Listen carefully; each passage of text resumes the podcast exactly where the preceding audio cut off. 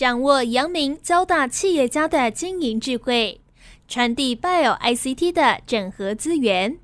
帮您找出成功者的制胜之道。阳明交大帮帮忙，要帮大家的忙。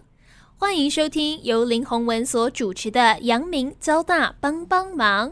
各位听众朋友，大家好，欢迎收听环宇电台《阳明交大帮帮忙》节目，我是主持人林宏文。啊，今天很高兴呢，我们又要邀请在软体行业哈很资深，而且也小有成就的易思科技公司的董事长兼执行长江孟峰。孟峰是交大资工所的硕士博士了哈，民国八十五年、八十九年分别毕业哈。易思科技也是国内在二零零八年成立，那我们在大数据跟这个资料串流的技术上面哈，不管是金融业跟科技业，科技业又以半导体为主哈。这样的两大产业哈为主要的客户，那我想我今天邀请孟峰哦，要来跟大家分享哈，就是他自己有三次创业的经验哦，创业的过程也有很多可以跟大家分享的地方。那当然还有一个很重要哦，软体行业呢，我也要请孟峰来跟我分享哈，软体产业其实也有很多经营的理念跟想法了哦。那他们现在呢，也投入了不少的工程师哈，在做这个开源哈这样的一个领域里面的一个软体的开发哈。那这个对台湾的软体产业其实也是一个很重要的方向了哦。那另外跟客户怎么样成为伙伴关系，而不是对立关系哈？我想这个孟峰也有很多想法跟大家分享。所以我们先来欢迎易思科技董事长江孟峰跟听众朋友打一个招呼。哎，大家好，我是易思科技的董事长江梦峰。好，很高兴今天有这样的机会跟各位听众去分享我的一个创业小故事。这样是是是，好，我们来谈一谈了哈。就是我知道你有三次创业，前两次应该算一次成功，然后一次不能算失败了哈，因为公司也还在哦。你来跟我们谈一谈，就是说从交大职工所博士哦，这样一路念完之后，创业的一些历程，好不好？好，因为也不是说一开始就很抱定了一定要创业这种概念，有时候创业就是误打误撞，然后水到渠成嘛。那当初在交大这么好的一个环境念硕士的时候，那那时候就是接触了很多好的设备、好的同学，很自然就是那时候因为做的研究就是很先进的 AI 的研究，那那时候已经在研究类神经网络啊、基因演算法等等这些新的技术。那时候很自然就觉得说，哎，这个研究很有趣，我想要继续念博士班。而且那时候也跟我的指导教授曾宪雄老师仔细的谈过。然后曾老师他本身手上也蛮多研究计划的，所以我同时做研究的过程，有去帮他执行研究计划，本身就会有一些收入。所以我觉得说，哎，这样子顺利的继续念博士是一个很好的规划。那顺利的开始念博士之后呢，又发现一个小问题，就是学校虽然研究计划都有给研究生钱，但是通常第一笔钱要等到开学到十一月 才会一次下来。是，好，那个平常要生活，所以 我还是要去找一点收入这样子。而且自己的同学硕士毕业以后都已经到各大公司任职了，所以我觉得第一个挑战就是继续念博士班，有时候不是单纯就是说你对研究有兴趣，有时候。它是一个同才的压力，或者一个社会的氛围，好，而且亲戚朋友都会很纳闷说啊啊，你读那么多干嘛 这样子？是啊，或者说，哎，你是不是一定要当老师？是，可是那时候其实很单纯，就我对研究很有兴趣。那那时候一方面我就说我要找一个收入，那很自然的那时候就觉得说本身没什么专长，但是那时候学电脑是要看书的，所以那时候就开始投入写电脑书的行列。是，然后那时候在很热门的一家出版社叫做松冈图书。写了很多本电脑书，后来为什么创业是因缘机会呢？是因为我跟的那个写书的师傅洪景奎老师，是那他那时候觉得想要自己自立门户，成立另外一家出版社，那我们是他的徒弟嘛，我们当然就一起了。好，所以等于说我在念博士班的时候，很自然的就跟着洪老师一起创业。那时候的出版社事实上有点类似在以前那个出版业开始要走向。比较没入之前还有一批，好，那时候我们 等于说在电脑图书还还成长的蛮快的，所以这这家公司就是伴随着我念博士班的过程，就是呃，我除了一方面在学校做研究写论文，是，然后另外一方面我也那时候一个礼拜也跑了会跑两三次跑来台北，好，那就是在跟洪老师一起搞这个出版社这些事情。这家新的出版社叫做文奎，然后那时候很热门，是因为第一次推出。彩色版的电脑书在市场上大受好评啊，然后业绩成长的很快，所以后来这家公司还蛮特别，一直到我毕业那一年，它还上柜。呃，等于说第一次参与公司的运作过程，就把一家公司从无到有，一直搞到上柜。对，这个成就感跟那时候取得博士学位的成就感是类似的。好，所以很自然的，我就觉得说，哎、创业这条路还蛮有趣的。是那当初念博士班还有一个很重要的原因，因为我的指导教授曾老师他有很多研究计划嘛。那我们在执行研究计划的过程，也是一个一开始发想一个想法，然后把它写成计划书，然后去送审。那这个真的在跟创业去找一群人做事的那种概念也蛮像的。所以我发现就是说，诶，我蛮适合做这样的事情。所以在博士毕业以后呢，那时候也有一个机缘，就是台积电他想要找寻一些 data mining 的技术，是那很自然，因为台积电在主课，然后那时候交大很自然就被咨询的对象。那台积电那时候先问到统计系的老师，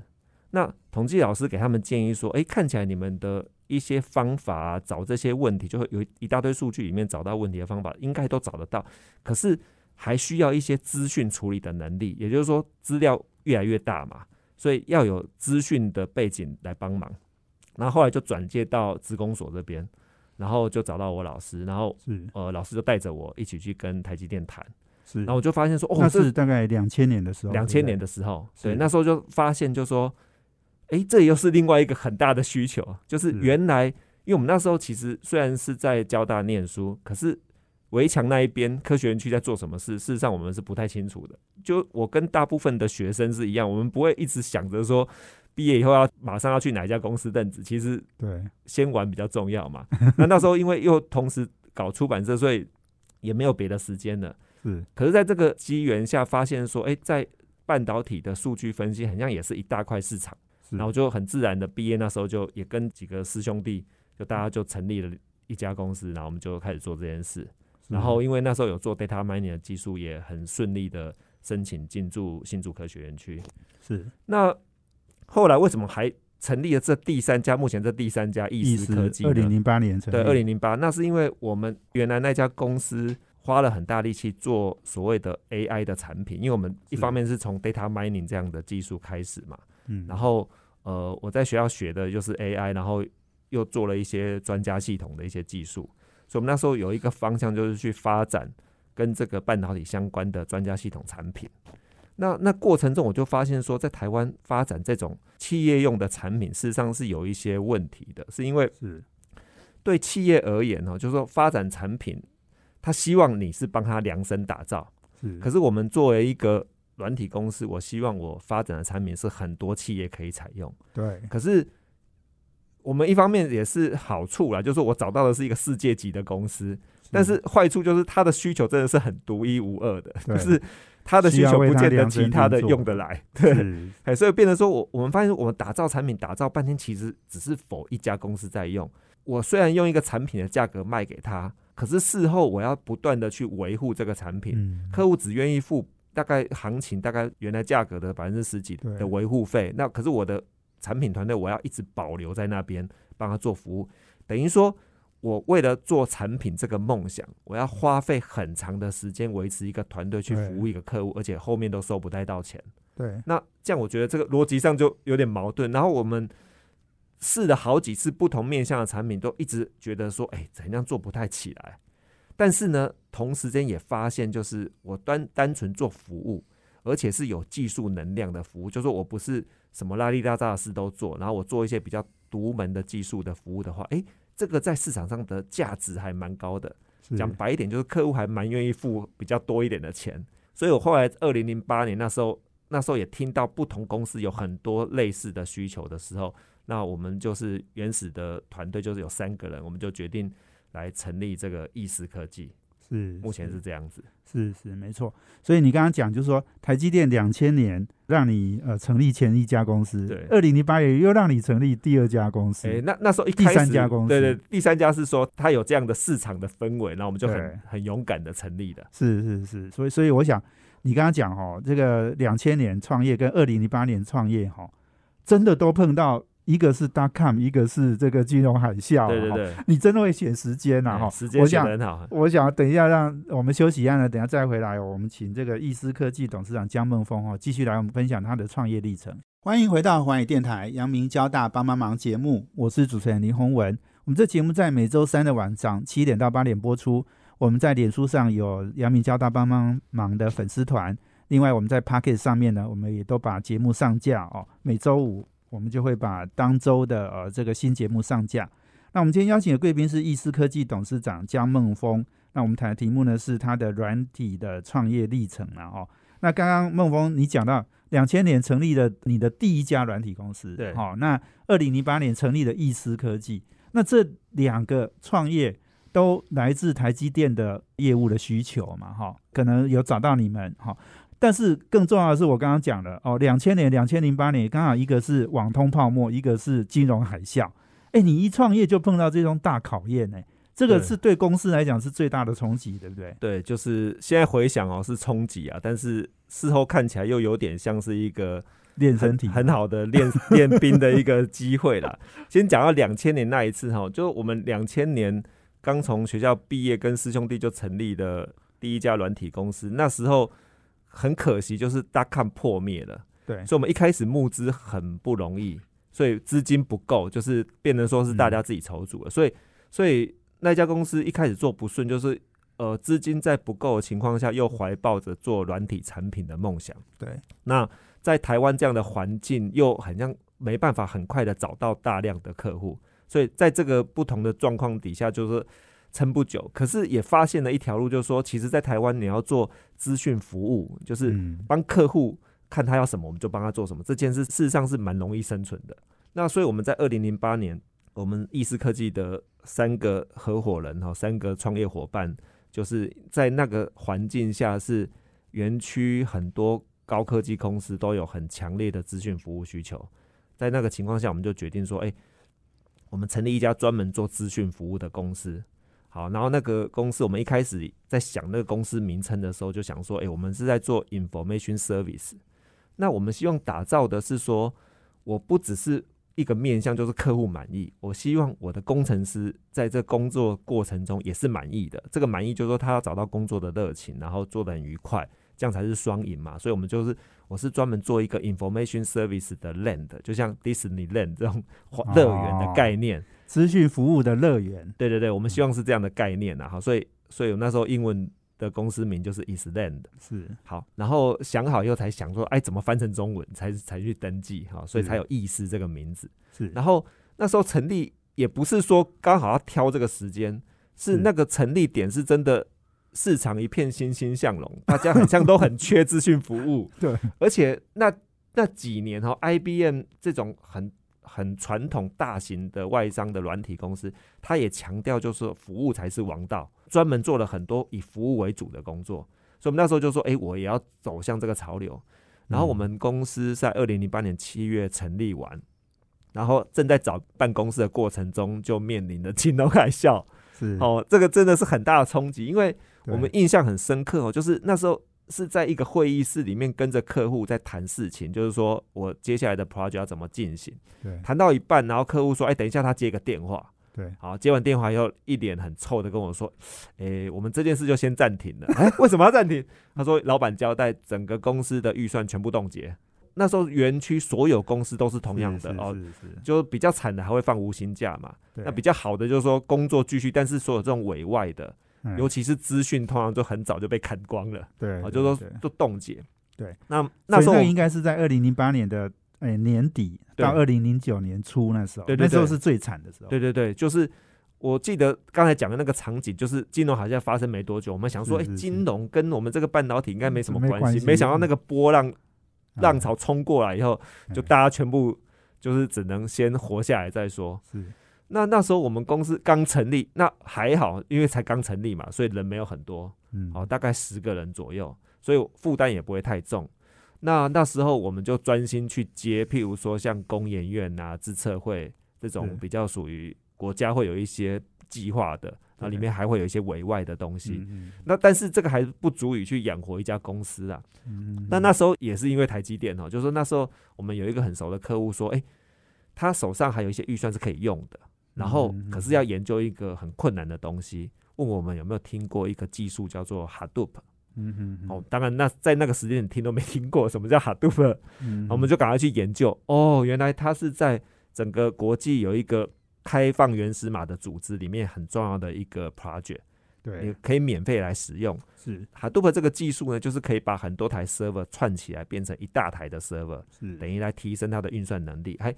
那那时候我们也不是说特别这个特别喜欢去研究新技术，是因为不得已，就是第一个 金融海啸我根本没案子的，我在苟延残喘嘛。然后第二个就是说，因为这是我们很重要的大客户问我们的问题，然后而且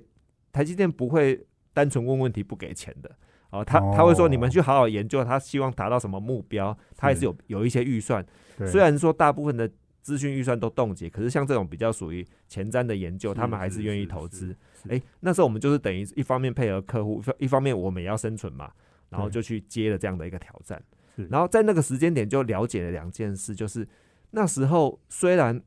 我们是以服务为主的公司，可是呢，如果我不是什么服务都接，我还会专接一些专精的服务的时候，这时候的价值是可以凸显的。我们那时候慢慢了解这件事情。哦然后因为在研究这样的新技术哈，Hadoop 这样的技术的过程中，呃，一方面啊，其实说白了，就我们工程师反正闲着也闲着嘛，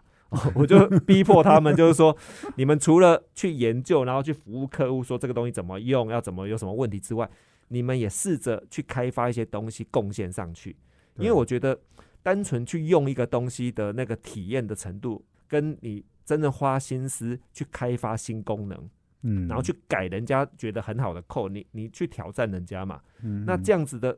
深刻度应该是更深刻的。对我其实最本来的初衷是因为我很担心我的客户会问很深的问题，哦，所以我一定要比他更懂。我相信以台积电这么厉害的公司，他他的资讯人人数比我们公司多太太多了。太多了，那嗯他应该比我们研究的更透彻吧？所以我们在一股一股这个不服输的心态下，就是说我除了会用，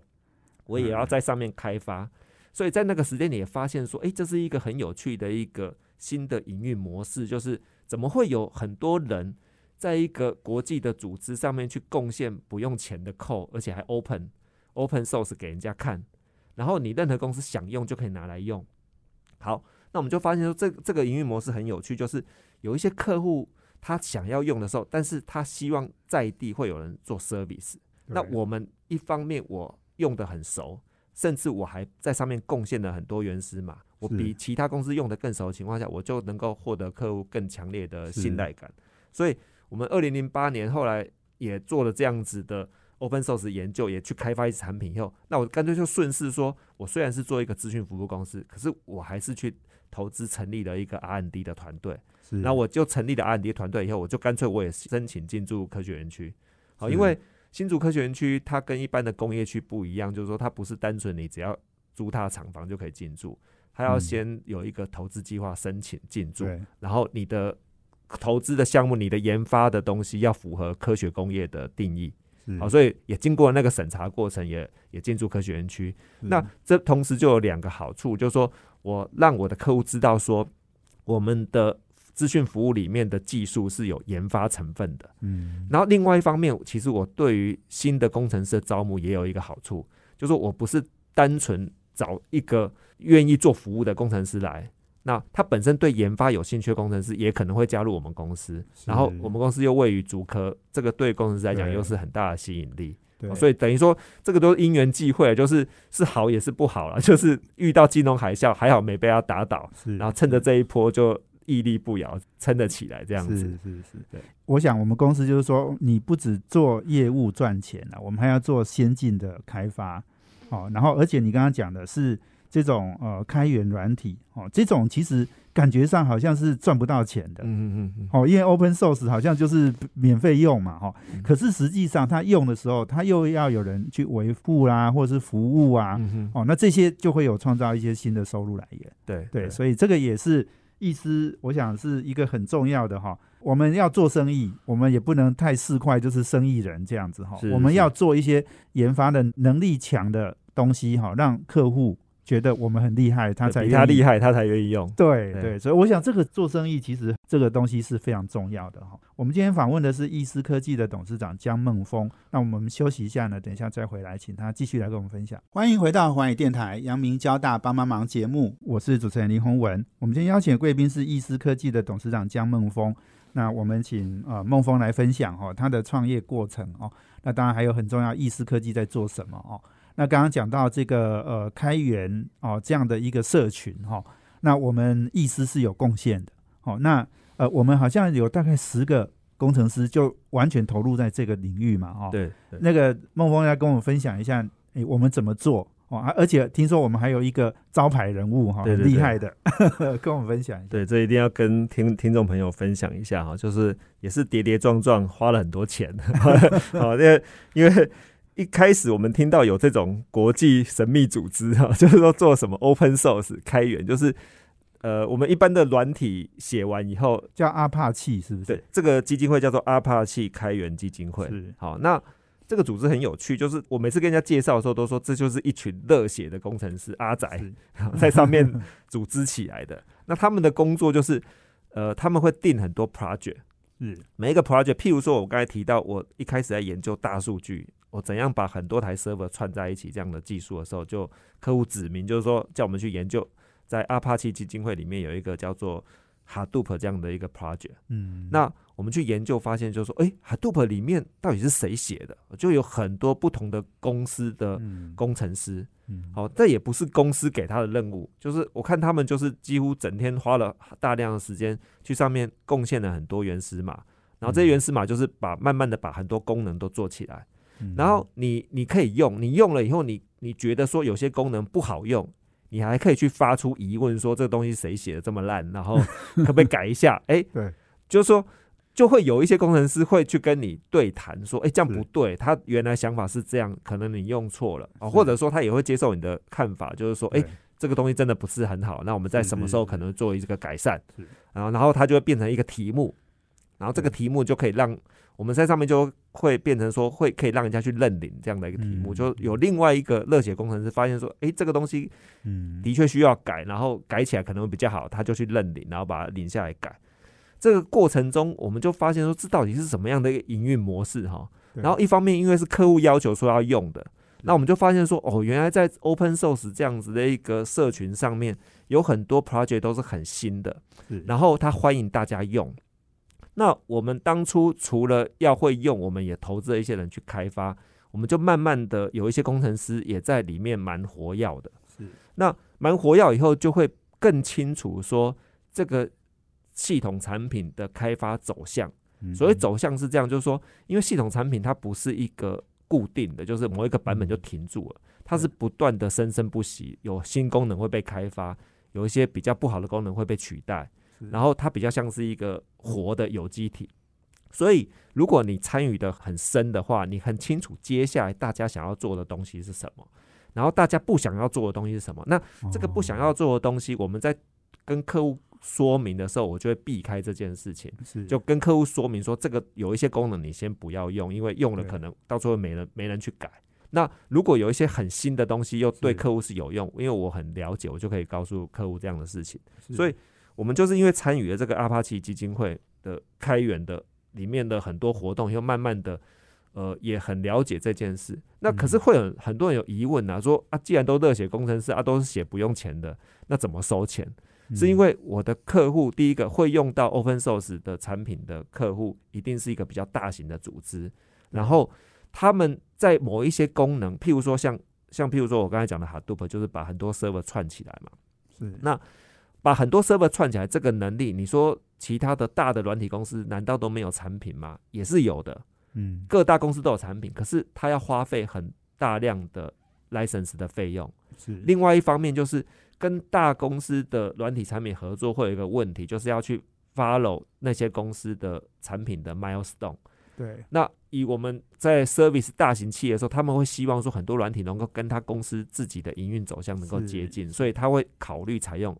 open source。嗯嗯那他除了用 open source，他自己要培养一些人来才会用嘛。嗯可是他也需要有一个在地的服务团队去解答他的问题，否则像我刚才讲的，就说有一些功能可能在这个社群里面，大家已经慢慢的不会去开发了，就他又用的特别深，那这样子到最后会没有人去更新那个功能。那，这时候在地的服务团队、顾问团队就很重要。那我们就因为我们很熟悉这个运作模式，我们就可以扮演这样的角色，甚至我们就已经开始在学习一些大型的软体公司，就是说，嗯呃，因为 open source 的东西谁都可以用，甚至你是大型的软体公司，你也可以把它拿下来，改了自己的某些东西以后，变成自己的产，完全自己拥有的产品拿来做销售。所以我们也告诉客户说，我有一些产品是 based on 这样子的 open source 的 project 去开发的。嗯那为什么会有这样想法？因为我们早期在做软体产品的时候，事实上常常遇到客户的一个心态啦，就是台湾的企业客户他不太相信本土做的东西，所以他觉得外国的月亮比较圆。对那我们现在就是绕过一条路，就是明明是台湾的软体工程师写出来的东西，但是我已经在世界级的 open source 的社群获得验证了。对，大家那我再认同，对，认同了嘛？我再拿嗯下来给他们用的时候，哎、客户觉得，哎、对，这是世界级的东西。哦，所以有时候就这样，就像我们常常都会说要出国比赛嘛，对对对，要得冠军，对对对，认同你。一样的概念哈，就是对。我们在做 open source 有一点这是概念，而且我除了让客户认同这个软体之外，我们还可以提供在地的服务，是。也就是说，他可以找得到人去跟他 meeting 讨论的，对而不是都透透过 email、透过线上这样子。那我们的团队参与的很积极，其中我有一个资深的架构师蔡家平，他是成大资工的博士。是那他加入意思之后呢，也是如鱼得水，因为他以前在加入意思之前，他就已经很热衷 open source 的活动了。是啊，加入以后发现说啊，意思这环境真好，上班时间去贡献扣也可以，老板不会有意见。是，而且呢，每次我在厕所遇到他，我都会很尊敬的跟他说：“委员好。”哦，嗯好 那为什么叫委员呢？是因为每一个 project 里面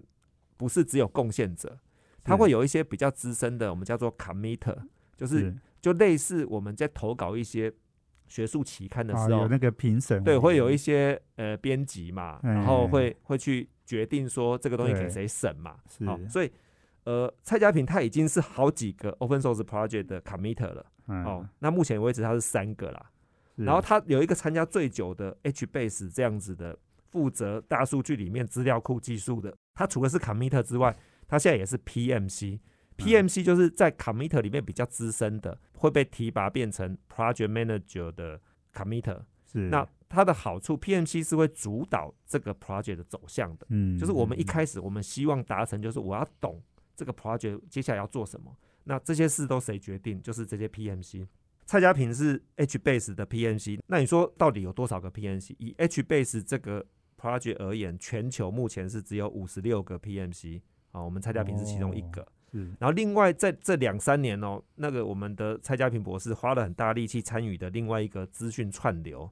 哦，就是说我资料量成长，我除了要会储存之外，我还要有能力把它从 A 搬到 B，快速的搬。那这个嗯技术叫做串流，资料串流。那其中有一个 project 叫做卡夫卡，卡夫卡这个字很有趣哦，就是这个是不是一个很文学的东西？啊没有，它就是一个资讯技术的东西啊。那卡夫卡在这个 project 里面，蔡家平也是 PMC，那这个全球只有二十七个 PMC。是是，那因为大家在贡献这个 open source 的 code 的时候，都会把它传到一个叫做 GitHub 的一个 server。是那这个 GitHub 里面也会去排行，就是每一个 project 的贡献的程度。是目前呢，我们蔡家平是在卡夫卡这个 project 里面的贡献是全球排名第十四名。哦，就我结算到昨天为止。然后另外，他最近又很热衷的参加了另外一个叫做 Unicorn 的一个 project 啊，Unicorn 这个 project 是负责大数据系统里面的资源管理是哦，因为这个 project 比较新，所以所以他很快的就窜升这个全球排名第五的一个角色。是好、所以我每次看到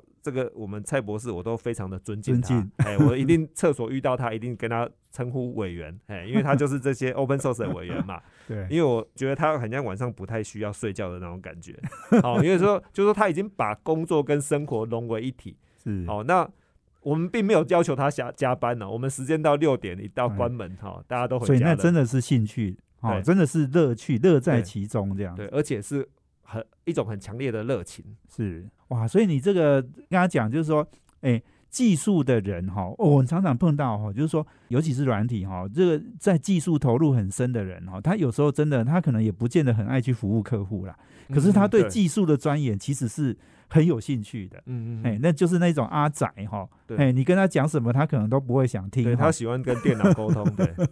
对，不过我想这个意思呢，要赚钱也要做研发哈，这个事情其实是很重要的。那这个也是让公司。能够刚刚讲的，就是说，哎，创业哈，其实也没有说那么难呐，哦，但是你要把它生存下来，而且要活得够久哈，其实你可能真的要兼顾研发，一定不能缺哦，但是业务也要好好做。所以，也许我们再休息一下，等一下再回来哈，请易思科技董事长江梦峰哈，不止分享呃你公司的主要的业务，好，那也跟我们分享一下你工作跟生活哈怎么样平衡。我们休息下，等下回来。欢迎回到华语电台阳明交大帮帮忙节目，我是主持人林宏文。我们今天邀请的贵宾是易思科技的董事长兼执行长江梦峰。那我们今天谈的题目是呃梦峰的这个创业历程，然后还有经营软体的一些心得哦。那刚刚讲到了，我们有一位蔡博士，是不是？嗯，对。哎，蔡博士是在全世界哈开源组织里面非常优秀的人才了哦。那这个也是贡献很多，这个可能也是我们的招牌人物哦哈。这个说不定可能他薪水有没有拿的比你高？当然是比我高哦，真的吗？对，这是真的。哦，是真的哇！所以哇，那这意思真的很，我觉得我我真的可以抓到你们公司哈，为什么会有竞争力的一个关键呢？哈，你们要善待优秀人才啦。对对对，因为真的是资产呢。是是是。那跟我们来谈一下，我们现在做这个 AI 大数据跟资料串流技术哈，我们服务的范围哈，还有刚刚讲的半导体跟金融业嘛，跟我们。简单谈一下我们的业务情况，好不好？好啊，因为呃，我们主要谈的那么多哈，其实我们主要谈来谈去，我们的客户大概目前为止以两个族群为主，一个就是高科技，好，高科技就都在竹科啊，半导体啊，光电啊。那每次人家听到说易思科技在竹科，人家开始就开玩笑说，哦，那你公司一定也是。护国群山里面的一座山，我说没有没有没有，里面真的山头太大了，我们只是一棵树而已。好，但是我们这棵树上的一棵树，对我们山上的树呢，有一个好处就是可以防止土石流，让它能够维持这么大的一座山。是，好，就是我们的工作就是让帮这个护国群山打好它的根基，帮它处理 data 的部分。是，那我们大概在做就是资料的。呃，我们做资料三部曲啊，就截取、转换、传递，大概都在做这些事情。然后，譬如说，它本来是生产机台的资料，我想办法把它抽出来以后，转换成可以分析的样子，然后传递给一些分析的软体。那过去呢，可能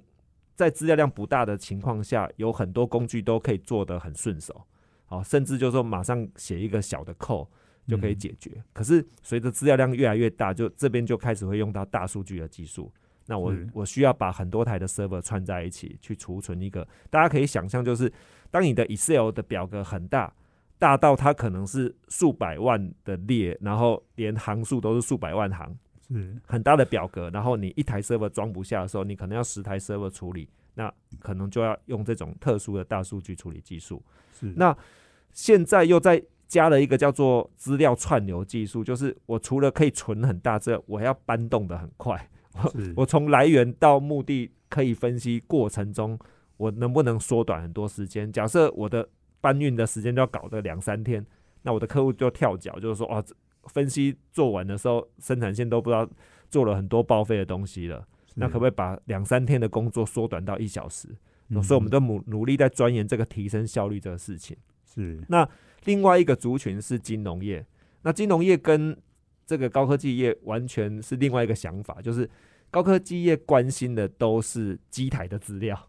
那金融业比较有趣，他关心的是人，好，就是他把他所有的客户都贴了很多标签，好，就这个人他的年收入啊，他喜欢做什么啊，然后平常都在做什么事情呢？买了公司哪些产品？那随着时间呢，还有。金融产业提供的服务面向越来越多的时候，去形容一个客户的标签就越来越复杂，所以慢慢的也会有这样大数据的需求。然后，而且在金融业还有一个很有趣的事情，就是说他们在传统很多大量的交易资料都放在原来的 IBM 的 Mainframe 就大型主机里面。那目前来讲，他们还是不希望去把这个取代掉，因为这个东西用的很好，继续用。可是要做分析，我就要需要把 mainframe 大主机里面的资料抽出来。那抽出来，客户就要求说，你在抽出来过程中，你不能去影响到主机的效能啊，不能影响到他的工作，而且又要快。然后另外呢，要同步。所谓同步，就是当一个人的交易资料改变的时候，我们的后端的分析资料也要同步知道说这个人改变了，这样子才能够做到及时的一个行销。就是当我在网络上买了某一个商品，或者我透过银行的 App 买了一个商品，事实上我就产生了一个新的交易行为。这个交易行为一改变，我后端的分析马上就要改变，说这个人的心态可能改了，他的消费习惯可能改了，我要尽量缩短这个过程。所以金融业也在做这个大数据的分析，大数据的资料串流。所以我们大做来做去，大概就这两个行业。那下一波可能会转到什么？我我觉得医疗也蛮有机会的，尤其是大家都在谈精准医疗，就是谈很多都是跟基因啊、细胞相关的数据。那这个数据量又很大，但是因为我们我们这一行麻烦就是我不可能突然间转向去服务一个新的行业，我们要酝酿很久。好，所以我们公司成立到现在十四年哈，也也也就做两个行业，就高科技跟金融。那期待说接下来还有一些机会可以慢慢的走向医疗相关的，但是目前是还没有这样子。是是。那虽然做那么多哈，可是我们公司跟其他足科的公司有一点不太一样，我们。非常的尊重同仁，而且我是强烈的希望他们能够准时上下班。对，好，这不是开玩笑，就是说，哎，讲是讲，然后叫你把工作带回家。我们基本上，呃，下班时间六点多一到哈，我有时候在公办公室里面打电话，打的忘记，然后一出来，怎么全部都关灯了？好，大家都闪人了。好，因为他知道老板非常不介意大家有没有加班，是很介意大家有没有准时下班。是。啊，希望大家能够准时，因为我一直觉得长期做这种资讯服务哈，大家有时候会讲说服务服务好像做的很苦，可是我我觉得我经营公司到现在，我觉得有两个很重要，第一个员工是很重要的，员员工好他才能够做好的服务嘛，嗯，然后呃，所以我们是非常的强烈的教育员工，也教育我的客户，就是说在工作时间内把工作做有效率的进行才是。比较好的。嗯，另外一方面，我们也会跟客户成为伙伴关系。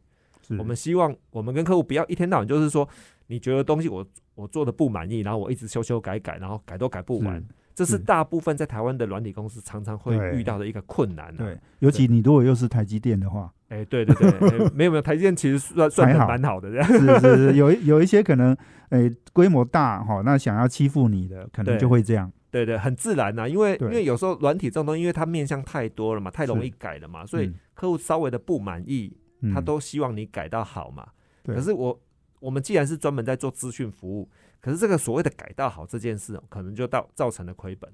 因为我同一个人本来可以做很多事的，就为了一个客户会拖很多时间。嗯，所以我们一直强调，我们跟客户要变伙伴关系。什么叫伙伴关系？就是一开始他要去起这个 project 的时候，我就要去帮他想。这个 project 里面到底要做什么？对，然后做什么？里面如果用到产品的部分，那因为我们一方面有投入了很多在 open source 的这样的资源嘛，所以我们就会去介绍说哪一个 open source，因为 open source 不用钱，嗯，所以就介绍说是不是这个软体，是不是这个软体的功能就是你要的，有一个现成的东西让客户去了解说，哎，应该是这样子，我们写出来的工作的 scope 工作范围就会比较明确，是。而不会是单方面客户的想象。甚至客户也可以采用 open source 来作为他的解决方案。那我们在服务的部分，我希望我们的员工跟客户是伙伴关系嘛，所以我们会有很多不同的计价模式，可能会采用顾问的，算时间的，啊，或者说我不要很单纯就是用功能，然后一个一个验收了，是，哎，尽量我们是站在一起，然后这样子对客户他会知道说大家是同一个阵线，一起去解决问题，而不是说他来挑我的毛病。对，哎啊，这样子才会双赢啊！那对工程师也好，对客户也好，然后大家做起来比较愉快，那就是比较符合我们成立这家公司作为一个 软体的乐园嘛。啊，就是说他，我希望我们的人，不管是我的人或者是客户，做工作的时候都有热情，都做得很快乐，这是我们一直希望做的事情。是是，对。哎，不过你刚刚讲到，就是说要跟客户是伙伴关系，不是对立关系哦。哎，其实这个不是一个很容易做到的事，哎。对，这个是你你也刚刚讲，你也要长期持续的哦，这个把自己的原则也要讲清楚，对，然后你也要实际的，真的就是这样落实。而且就是说，一方面是落实，就我对员工的要求嘛，然后嗯。我们对业务的要求也是必要要跟客户去 charge 加班费的时候，还也是要 charge 的，不要怕得罪客户，因为通常大大部分我觉得客户都是理性的啦。嗯，好，那他认同这样的价值才是长远，因为也毕竟也有一些客户是不不能够认同我们这样做法的，我们慢慢那个比重就不会拉那么高嘛。哦，哎然后是要挑客户一下，对对，哎、对，因为 这个讲挑客户好像有点骄，但是不是，是因为这样子才能够走得比较长久。对，哎、就是大家才是一个把那个痛才合在一起了。对，对哎、然后另外我也会要求我们的工程师，就是说你不要一天到晚都是想着工作，哦，你白天要工作，晚上要休息。然后另外呢，我会要求他们做公益。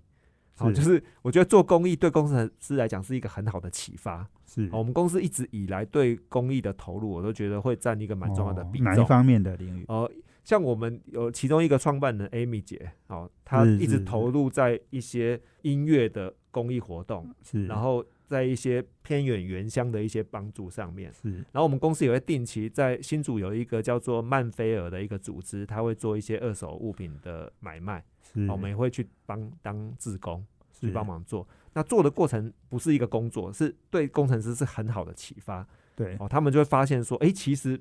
生活不是只有电脑，是还有很多面向的。是我们就透过这些方式，让工程师可以充满了热情。这是我们到目前为止 一点小小的心得啦。对对对，我想哇，我们今天真的非常谢谢易思科技的董事长江梦峰哦。那时间有限哈，不过你刚刚真的讲到，把软体行业哈经营的很多的 know how 都已经告诉大家了哈。我觉得你是在经营一个可以可长可久的哦，永续经营的哦，然后让员工乐于投入的哈这样的一个生意模式啦。哦，那我想这个可能也是，呃，易思虽然很多人可能没有听过哈，可是易思其实也从二零零八年到现在也十四年的时间了哈。那我们也呃越走越稳健了哦，所以我们今天非常谢谢我们江梦峰接受我们访问，谢谢，好，谢谢。也谢谢我们听众朋友的收听。我们阳明交大帮帮忙，要帮大家的忙，我们下周见，谢谢，拜拜。